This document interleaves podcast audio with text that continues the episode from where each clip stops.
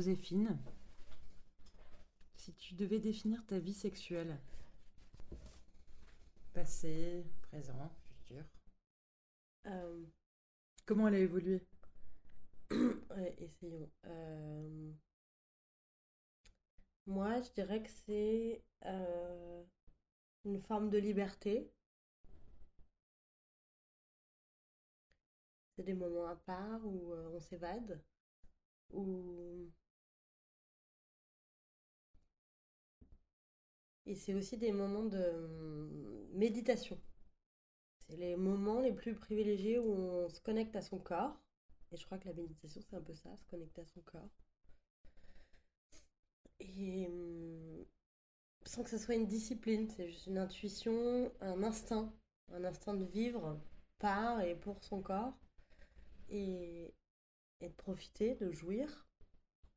Et alors, c'est aussi un étonnement, puisque euh, quand on parle de jouir, une fois la, la jouissance arrivée, euh, il y a cette petite mort qui est là, qui arrive, qui, dont on profite pendant quelques secondes, quelques minutes, et puis après on passe à autre chose. Mais parfois, pendant euh, que le désir est très présent, on désire des choses, et une fois que l'orgasme a eu lieu, ou que la jouissance a eu lieu, on se rappelle cette jouiss- ces désirs, on se dit mais comment j'ai pu désirer tout ça? Comment j'ai pu fantasmer tout ça? Donc la liberté du fantasme, la liberté du désir est, euh, est variable et dépend voilà, d'un, d'un, d'un- d'une volonté d'essence qui, une fois assouvie, euh, la raison euh, revenant, on la comprend plus très bien. Donc pour synthétiser, c'est euh, une liberté. Liberté des, des désirs, des, des, fantasmes, et du corps, et de la connexion à un corps. Alors il y a un côté très pri- primal, comme on dit, primaire, Primitif animal en tout cas. Mhm. Voilà, il y a une forme d'animalité dans, dans la sexualité. Justement, est-ce que tes relations te mènent toujours à l'orgasme? Euh, J'aurais envie de dire oui ou dans la mesure où j'ai l'impression que euh, pour moi c'est euh, le but d'une relation sexuelle. Je pense peut-être que comme, euh, comme quelqu'un qui va aller méditer, le but c'est une forme de détachement. Euh, pour autant, euh, ça n'arrive pas toujours. Euh, et puis, a pas, l'orgasme n'est pas une fin en soi, enfin, c'est pas la fin, c'est pas la, la finalité obligatoire d'un rapport sexuel. Il y a d'autres finalités dans le rapport sexuel. Il y a la, un échange de tendresse, un échange amoureux. On- Il y a des situations qui peuvent être plus complexes. Cela dit, euh, on peut aussi atteindre l'orgasme sans le rapport.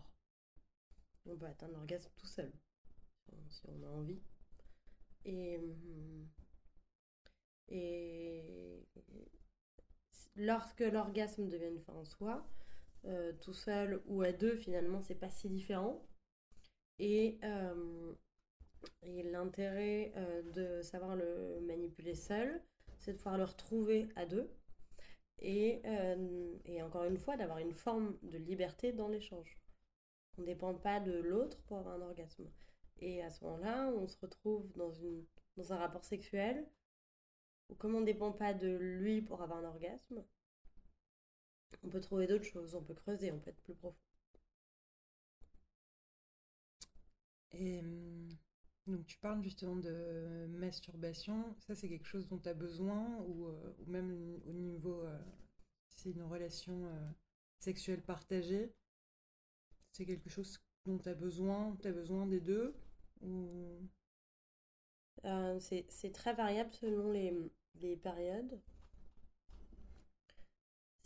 Ce qui fait que c'est difficile d'avoir du recul sur, sur, sur ça. Euh, le, désir sexuel ou le désir d'orgasme, c'est une forme d'énergie physique. je, rapprochais ça à la méditation ou peut-être quelqu'un qui médite aura peut-être moins besoin de rechercher l'orgasme. Moi, je médite pas, mais je fais du spa donc c'est un autre rapport au corps qui fait qu'à si je fais beaucoup de sport, je vais peut-être moins rechercher euh, la masturbation. Et euh, ce qui est sûr, c'est que quand j'ai des relations sexuelles épanouies avec, euh, avec un amoureux, j'ai beaucoup moins besoin de masturbation. C'est presque masculin en fait, tes pratiques, on va dire. Je ne sais pas si c'est masculin, mais quand, quand dans des périodes de célibat allongées, ça permet de de s'abstenir d'une relation, d'un rapport dans lequel on n'a pas envie forcément d'aller. Euh, on peut avoir envie euh, de faire l'amour à un inconnu, on peut avoir envie de ne pas le faire. On peut avoir envie de faire l'amour à un bon pote, on peut avoir envie de ne pas le faire. Euh, c'est une chance de trouver un amoureux et à ce moment-là de prendre des distances avec le, le désir sexuel non assouvi. Donc euh, à ce moment-là, euh, en cas de désir euh, sexuel non assouvi, la masturbation prend le relais. Et c'est une chance, c'est bien. C'est pas donné à tout le monde, je pense. Hein. Je pense, j'ai dans mon entourage des amis qui qui qui ont pas ce réflexe-là ou qui n'ont pas ces habitudes-là et surtout qui ont des difficultés à atteindre l'orgasme. Et et c'est là où j'estime être chanceuse, c'est que j'ai des envies quand, euh, quand je suis célibataire et que j'ai pas de relation sexuelle euh, épanouie. Et ces, ces envies-là me mènent à la masturbation et à l'orgasme, on va dire solitaire. Et en même temps, cet orgasme solitaire me, me permet de mieux connaître mon corps et euh, d'être plus épanouie dans un rapport à deux. Et alors, tu me disais, les, entre guillemets, le besoin de vue sexuelle, qu'elle soit euh, en masturbation ou à deux, ou à trois, ou à quatre. C'est la fréquence, le besoin dépend des périodes, mais est-ce que ça peut être, euh, est-ce que tu peux pas passer une semaine justement sans sexe, ou euh, ça peut être un mois, pour avoir un ordre d'idée? Euh, euh, encore une fois, je trouve que c'est compliqué et j'ai du mal à avoir du recul dessus puisque je peux avoir des périodes où j'ai très envie de sexe euh, plusieurs fois par semaine, plusieurs fois par jour, que je sois en couple ou pas en couple. je peux avoir des semaines où, où la masturbation va jouer un rôle important et en même temps, il y en a, il y a d'autres moments où ça va être le désert total et totalement assumé. C'est pas quelque chose qui m'inquiète. Où plusieurs mois, il se passe absolument rien que ce soit à deux ou solitaire, euh, rien. Et euh, c'est là où euh, je parlais d'énergie tout à l'heure, sans, sans, que j'ai beaucoup de recul sur la question. Peut-être parfois on met beaucoup beaucoup d'énergie à trouver un équilibre dans le travail. Alors il y a le, travail pose du souci, comment je vais me positionner, comment je vais réaliser mes projets, comment je vais atteindre mes objectifs. Et on va mettre beaucoup d'énergie de sorte à ce qu'il y ait beaucoup moins d'énergie disponible à un, désir à assouvir par le corps. Euh, c'est l'exemple le plus euh, concret que j'ai moi dans ma vie, mais j'imagine que ça peut être euh, le cas aussi dans une forme d'amitié. On met de l'énergie dans l'amitié. Et quand, quand on n'a pas la, la chance d'avoir une relation de couple épanouie, mais qu'on a la chance d'avoir une relation amicale épanouie, voire fusionnelle, peut-être on est moins en recherche de, de vie sexuelle, d'orgasme, de désir. Et donc, voilà, tout ça, c'est des, énergies. C'est des énergies. une espèce de compensation aussi qui, peut varier euh, en fonction de ton moral ou ta... Donc c'est ça, c'est que ça peut être aussi euh, des... Ça peut combler des manques. Peut-être que alors, euh, ça me fait penser à, au cas des nymphomanes. Alors, euh, c'est pas un cas que moi j'ai expérimenté, mais pour lequel j'arrive assez à comprendre le syndrome des. Mais est-ce que ça existe vraiment? On parle de nymphomane, mais est-ce que. Alors, enfin, la nymphomane que j'ai en tête, que, qui n'est pas moi, parce que c'est, je ne l'ai pas expérimenté, mais je ne sais pas pourquoi j'ai une forme d'empathie avec, cette, cette, avec le cas que je vais évoquer, mais pour moi, la nymphomane n'atteint jamais l'orgasme. D'accord. Et, euh, et euh, elle a des relations sexuelles pour combler un vide. Donc peut-être que son but, c'est pas l'orgasme, c'est l'échange, le rapport, mhm. combler un vide. La séduction La séduction, et puis avoir quelqu'un près de soi. Euh, la séduction, c'est-à-dire jouer un rôle, se montrer sous son meilleur jour pour attirer quelqu'un dans son lit, de sorte à ce que, ou dans sa vie, de sorte à ce que la personne tienne compagnie. Et cette forme de dépendance et de besoin fait qu'en en général, l'autre partie ne reste pas. Et la nymphomane va multiplier les conquêtes, mais ne cherchant pas l'orgasme, elle aura du mal à l'atteindre. Euh, donc oui, je pense qu'effectivement, dans la, dans la relation sexuelle, peut-être pas dans la recherche de l'orgasme, mais dans la relation sexuelle, il y a, euh, il y a une forme de, de manque. Dans la recherche de l'orgasme, euh, il y a peut-être plus une forme de désir de libération et ça rejoint la liberté dont je parlais tout à l'heure ou la méditation et de se reconnecter à son corps de euh, laisser son corps s'exprimer euh, dans une société où finalement on nous demande d'être très très très rationnel peu intuitif peu romantique enfin romantique dans le sens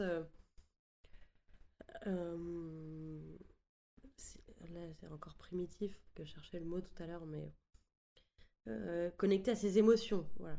Et, et, et voilà, quand on, quand on demande aux gens d'être constamment rationnels, raisonnables, de prendre des décisions euh, professionnelles, familiales, personnelles, bien carrées, qui se justifient, qui, c'est bien. Mais à un moment donné, on peut. Euh, on a besoin de revenir aux bases, à des instincts, à des. Et puis tout simplement laisser le corps s'exprimer, mm. laisser le corps euh, exulter. Euh, Justement, ton rapport à ton corps, t'es quelqu'un qui te sent à l'aise, nu, qui... qui aime. Ça encore, c'est une question sur laquelle j'ai je réfléchis pas trop parce que quand j'ai réfléchi, je trouve que c'est paradoxal et. C'est naturel, c'est naturel d'être nu. Non, mais justement, je trouve que le point est paradoxal, donc j'y réfléchis pas trop parce que j'arrive pas à faire le, le, point et à tirer parti du, de cette réflexion. Du coup, euh, la nudité euh, sociale ou euh, spontanée, non, je trouve que c'est pas naturel. être à la plage en en les seins à l'air, c'est un truc qui m'est super mal à l'aise. Je le fais pas. Me promener nu dans une maison où il y a plein de gens, ça me viendrait même pas à l'esprit et puis je trouve que c'est extrêmement vulgaire. pour autant, avec ton partenaire. Oui, avec un conjoint, un partenaire. Pour autant, si j'ai un, un coup de cœur ou un instinct ou envie euh, de d'avoir une relation sexuelle avec quelqu'un que je viens de rencontrer, j'ai aucun problème à me déshabiller euh, euh, sur le champ et, et à présenter mon corps nu à l'autre que je, que je connais ou que je connais pas et à, échanger avec nos corps nus. Après, euh, même si je suis, je, suis euh, à l'aise à me déshabiller promptement ou faire l'amour, euh, tout ça, une fois l'acte sexuel passé, mettons le petit-déj arrivant, j'irai pas prendre mon petit-déj nu, non. Enfin, la nudité n'est pas du tout un mode de vie pour moi. Mmh. Après. Il y a un temps imparti au sexe. donc la nudité est associée au sexe. Et et absolument pas bah, un, quotidien. On parlait justement de partenaires. Très concrètement, euh, tu as eu combien de, en gros, hein, d'histoires sexuelles marquantes? Si tu pouvais parler de, de vraies, euh, comment dire, de passion sexuelle, on pourrait dire, avec des partenaires, des, choses marquantes qui t'ont construite? C'est euh, encore une question compliquée. Euh, je pense que la sexualité, c'est vraiment euh, un sujet vaste et compliqué. passion, c'est un grand mot, tout ça. On peut avoir un instinct passionné à un moment donné, puis qu'on oublie après. Donc, moi, je pense que je suis plutôt libérée sexuellement. Alors, j'en ai vraiment aucune idée. C'est peut-être 30, ou peut-être davantage. Il y a peut-être plein d'expériences que j'ai oubliées dans cette frénésie euh, de, de rapports primitifs, puisque je pense qu'on en a besoin de temps en temps. Euh, peut-être que c'est 40, j'en sais rien. Après, de, de, de moments intenses euh, qui associent une relation amoureuse, ça serait plutôt 5 plutôt de cet ordre-là, je pense. Est-ce que euh, lesquels t'ont plus marqué d'un point de vue euh, sexuel, euh, d'expérience réussie, on va dire? Est-ce que c'est nécessairement les gens que as... pour lesquels tu avais de la il y a, il y a deux, il y a deux ou est-ce que c'est Ouais, ben, il y a, il y a, il y a deux facteurs qui sont à la fois assez opposés et chez moi en tout cas très rejoints. C'est que hum, quand je fais l'amour avec quelqu'un, je peux me dire waouh, cette personne est vraiment douée pour le sexe. Et entre lui et moi, sexuellement, ça se passe vraiment bien. Euh, ça ne veut pas dire que cette personne-là, je vais être amoureuse d'elle ou je vais, euh, je vais euh, avoir envie de construire quelque chose sur le long terme. une relation sexuelle épanouie sur le long terme, évidemment, demande, pour moi, pour moi, mais c'est évident, un sentiment amoureux une relation sexuelle qui est hyper épanouie, qui se passe hyper bien, mais qui n'associe pas de sentiments amoureux, ça va durer une fois, deux fois, trois fois. Mais au-delà, ça, ça, doit être le meilleur coup de ta vie. Euh, s'il n'y a pas de sentiments amoureux derrière, c'est, un transport limité. Donc le transport amoureux est quand même beaucoup plus puissant. Et à l'inverse, on peut euh, être très amoureux de quelqu'un et se dire, ah, mais quel boulet, quoi. Non, ce n'est pas là qu'on donne des orgasmes à une fille, ceci n'est pas une zone érogène. Ah, c'est quoi, tes zones érogènes ben, euh, Ça arrive que la personne te stimule sur un endroit, ben, c'est 4 cm à côté euh, de ton clitoris, donc euh, cet endroit c'est un os, il n'y a, pas de, a pas de zone érogène sur cet os-là. T'es 4 cm trop loin, c'est difficile à te dire, je vais pas te... Je peux essayer de te guider, mais si t'es pas c'était pas réceptif tu, à, tu, fais, comment dans ces cas-là? Bah, J'essaie de te guider, mais je suis, euh, il faut être délicat aussi. Enfin, on peut pas dire non. Euh, t'es, euh, je sais pas, t'as as 40 ans, mais t'as beau avoir 30 ans de vie sexuelle derrière toi, t'es toujours aussi nul. Donc, bon.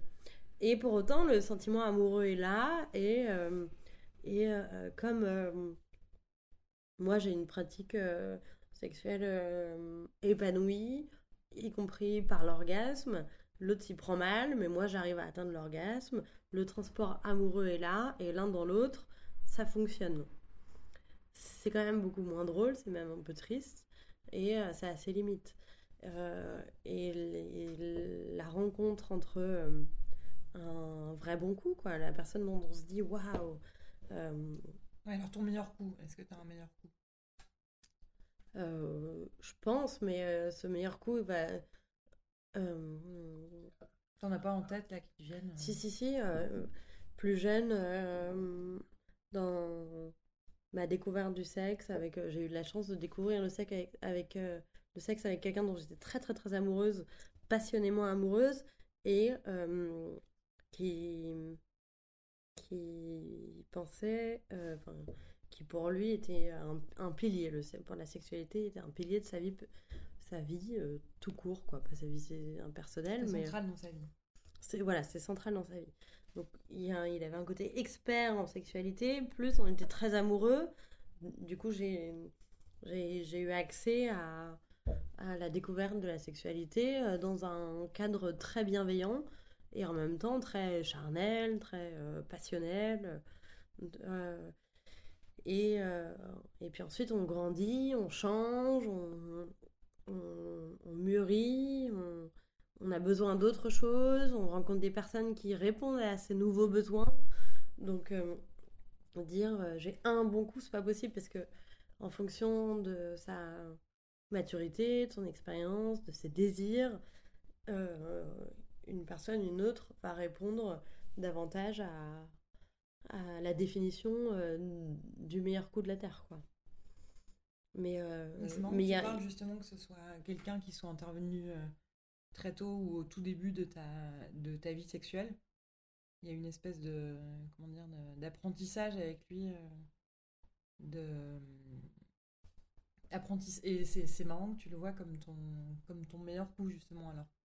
non, il y, en a, mais il y, en a eu d'autres après. Mais, euh, spontanément, c'est lui, euh, lui te, te, vient à l'esprit, alors que le, souvent les, les, premières expériences peuvent être justement un peu. Bah, alors, oui, j'ai eu de la chance. Et, euh, et finalement, moi, je m'épanouis beaucoup dans, dans la vie sexuelle et je pense que effectivement le, la sexualité a un point central. Donc les bons coups en question, euh, sont les personnes qui euh, placent la sexualité euh, comme un point central de leur vie. D'accord. sans, sans, pour autant que ça soit un point autosuffisant. Quoi. Ça va toujours avec, avec un sentiment amoureux, comme je disais tout à l'heure, mais aussi des projets. Et, c'est un, ensemble, ça peut pas être un équilibre sur un seul pilier. Euh, et j'ai eu, la j'ai eu la chance, mais je suis pas totalement passive dans ma chance euh, de, d'avoir rencontré la sexualité avec cet homme qui, était, euh, qui avait une expérience, des envies, et qui était bienveillant et gentil, qui m'a guidée, qui m'a orientée et qui m'a laissé prendre mon temps.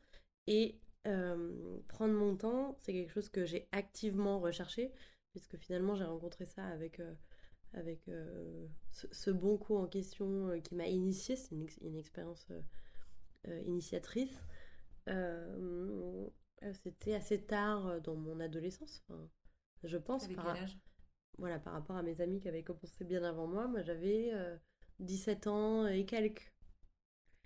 C'était déjà, au niveau des positions, tout ça, c'était. Alors, 17 ans et quelques, moi, mes amis avaient déjà commencé plein de choses, et moi, j'aurais pu, avec euh, toutes les relations que j'avais eues auparavant, commencer euh, plein de choses.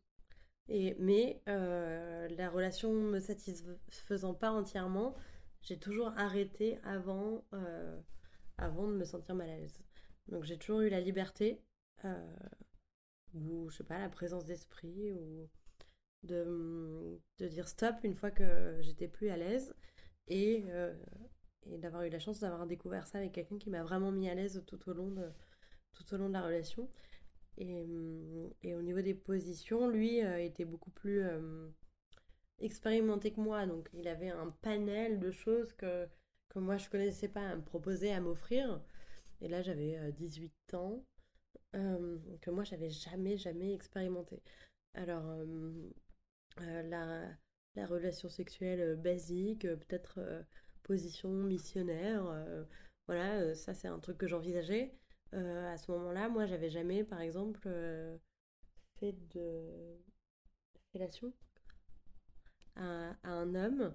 Et, clairement, je lui ai demandé de, de, me guider sur comment on fait, comment on fait bien, comment on fait de sorte à donner le maximum de plaisir, de désir, et surtout... Ah, vous en parliez, Et surtout, me laisser le temps. Une fois que je me suis euh, sentie prête, oui, je lui ai demandé euh, euh, de me dire quelle était quasiment la manière experte de faire ça. une fois prête à le faire, j'avais envie de le faire très très bien et, et, et je suis toujours et je ouais je sais pas comment analyser ça mais c'est un dans la, dans la sexualité je trouve que c'est très important d'avoir envie de donner du plaisir à l'autre. Alors dans la sexualité solitaire, euh, on est complètement axé sur son désir à soi et il faut avoir envie de se donner du désir à soi. Et dans la sexualité à deux, il faut avoir envie de donner du désir à, l'autre, euh, pourvu que l'autre ait envie d'en donner aussi et pas seulement d'en prendre. Et, c'est là où on, a des relations sexuelles réussies. C'est quand on est euh, axé sur le désir de l'autre, tout en étant très attentif à son désir à soi. Et alors ta pire aventure sexuelle? Euh, Les pires aventures sexuelles, je les évite, donc j'en ai pas. Je pense. Donc je m'organise pour que ça n'arrive pas. j'ai jamais été euh, contrainte, forcée, et, euh, puisque... Non, mais là, je parle vraiment du, du fiasco, simplement.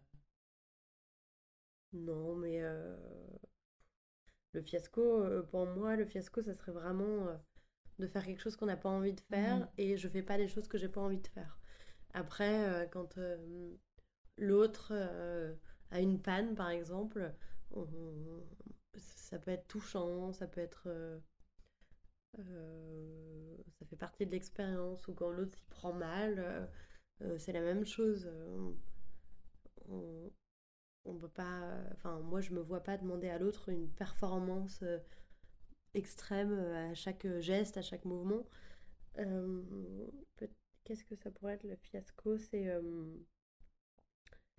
c'est quelqu'un qui assume pas ce qu'il fait au moment où il le fait. Et, euh, effectivement, euh, euh, la panne arrivant, disant tu sais, j'ai quelqu'un d'autre, alors c'est pas évident pour moi.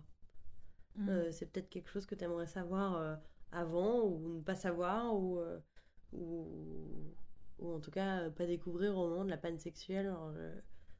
les, les, femmes au lit ou les femmes faisant l'amour euh, partageant une sexualité sont pas là pour accueillir euh, tous les méandres psychologiques d'un homme, euh, notamment infidèle. Quoi. Alors tu parlais d'avoir été forcée ou pas. T'as jamais été mise dans des situations justement de te sentir obligée de passer à l'acte ou euh, non, euh, non. Ben, alors, euh, je pense que j'ai eu la chance. Et je croise les doigts pour que ça continue. Et puis, je pense aussi avoir été assez claire avec moi-même. C'est-à-dire d'aller là où j'ai envie d'aller et de ne pas aller là où j'ai pas envie d'aller. T'en penses quoi justement par rapport à, le contexte là en ce moment d'actualité? C'est tout, balance ton port. Je suis, euh, je suis un peu mal à l'aise parce que je comprends euh, très bien les revendications. Je sais qu'il y a des violences sexuelles. Je sais qu'on n'est pas tous armés face aux violences sexuelles. Euh, on a différents profils, différents âges. et puis, oui, en fonction de sa jeunesse, en fonction de sa maturité, en fonction de de, ses projets, on peut se retrouver face à quelqu'un qui va euh, peut-être avoir une, influence euh, abusive sur la personne. Bon, moi je pense que ça m'est pas arrivé, puis même si ça m'était arrivé, je, suis intransigeante là-dessus. Mais que des personnes ne le soient pas, c'est euh, tout à fait compréhensible, selon des contextes, encore une fois, soit des contextes familiaux où on n'a pas été armé pour être intransigeant, des contextes professionnels où on est très euh, dépendant d'une proposition que quelqu'un va nous faire. Euh, euh, je, suis MeToo, tout ça, je suis très heureuse que ça mette à jour des, des manipulations, des abus, des, des cas qui existent et qui ne devraient pas exister et qui visent beaucoup plus les femmes que les hommes. Si ça visait autant les hommes, ça serait un sujet différent. Aujourd'hui, si ça vise autant, euh, beaucoup plus les femmes que les hommes, c'est que, les, c'est que euh, par nature, en fait, non, pas par nature, mais, euh, nos sociétés, nos sociétés, enfin, toutes les sociétés que je connais aujourd'hui, hein, mettre la femme en situation de faiblesse, de vulnérabilité, d'infériorité, qui fait qu'il est possible de abuser d'elles, de leur corps, de leur volonté, de leur intimité et des faveurs qu'elles sont prêtes ou pas à donner. Euh, pour autant, les femmes, euh, pas les femmes, je pense certaines femmes, je pense que certaines femmes sont pas hyper claires avec les signaux qu'elles envoient, avec les envies qu'elles ont, avec les hum, avec leur position vis-à-vis de l'homme et peut-être qu'elles ont parfois la responsabilité de ne pas être totalement intransigeantes par, rapport à un désir qu'elles n'ont pas. Euh, je pense qu'il faut éduquer l'homme sur euh, la nature du consentement et, aussi éduquer la femme sur euh, cette intransigeance de vouloir consentir, de vouloir ne pas consentir. Euh, est-ce que vous savez quand vous voulez? Soyez clair là-dessus. Quand vous voulez pas, soyez clair là-dessus. Et Éduquer, tu parles des générations, des générations à venir, Nos, nos enfants, nos filles, euh, c'est ça? Oui, oui, ou, enfin, toutes les femmes, euh, toutes les femmes euh, qui, qui, seraient tentées un jour de dire il a abusé de moi. Ok. effectivement, quand, quand, on dit non, c'est non. Quand on dit pas oui, c'est pas oui. Mais quand on n'est pas clair sur ses intentions, sur ses motivations, sur ses envies, c'est pas forcément évident pour l'homme de faire la distinction et, et, sachant qu'on est quand même dans un domaine où les, les intuitions et les instincts ont beaucoup de place.